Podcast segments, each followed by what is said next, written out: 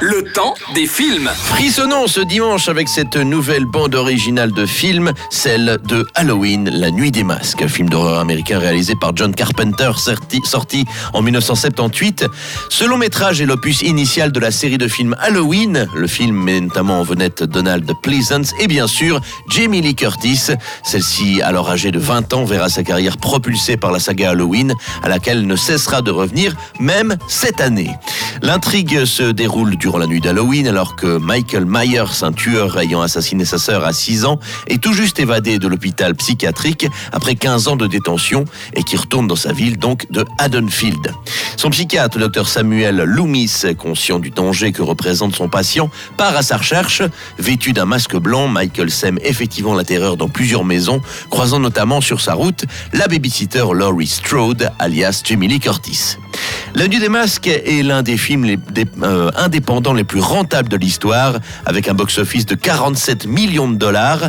Beaucoup de critiques ont loué la réalisation du film et l'ont rapproché de celui d'Alfred Hitchcock, Psychose, en 1960, car il ne contenait que peu d'images violentes ou gore, l'angoisse tenant avant tout à la, présence de Michael Myers, surnommé le croque-mitaine, ainsi qu'à l'ambiance imprégnée de suspense et un petit peu de torture psychologique.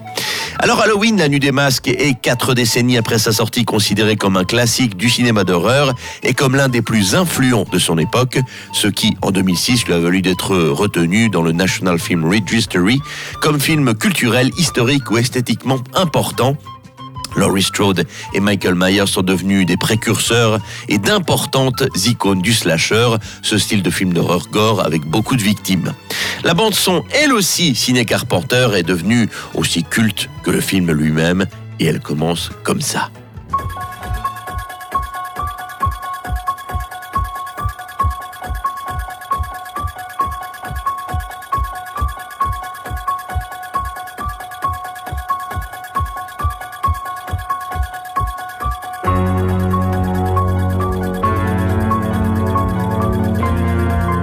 Ça met tout de suite dans l'ambiance quand même. Hein.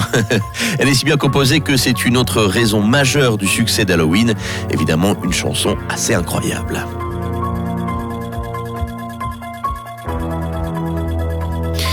Et je le disais, elle est composée au piano par le réalisateur lui-même. Il avouera plus tard avoir eu recours au compositeur Dan Wyman pour l'aider. Dan Wyman est professeur à l'université d'État de San José parce que, petit détail, Carpenter ne sait pas lire une partition, il a composé tout ça simplement à l'oreille.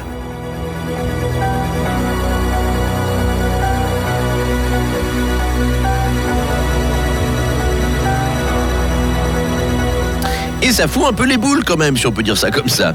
L'album du film est sorti en 1978. Un autre album avec des musiques supplémentaires est quant à lui sorti en 98 pour le 20e anniversaire du film.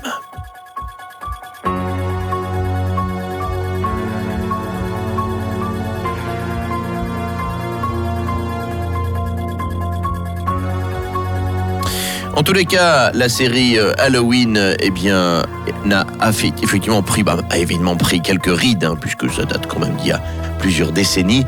En revanche, le côté angoissant et flippant, effectivement, de ce Michael Myers qui se promène comme ça dans une ville et qui rentre comme ça chez les gens de manière discrète, ouais, ça reste quand même une sacrée référence. Voilà donc pour ce film d'horreur, La Nuit des Masques Halloween, le début d'une grande saga qui a révélé Lee Curtis.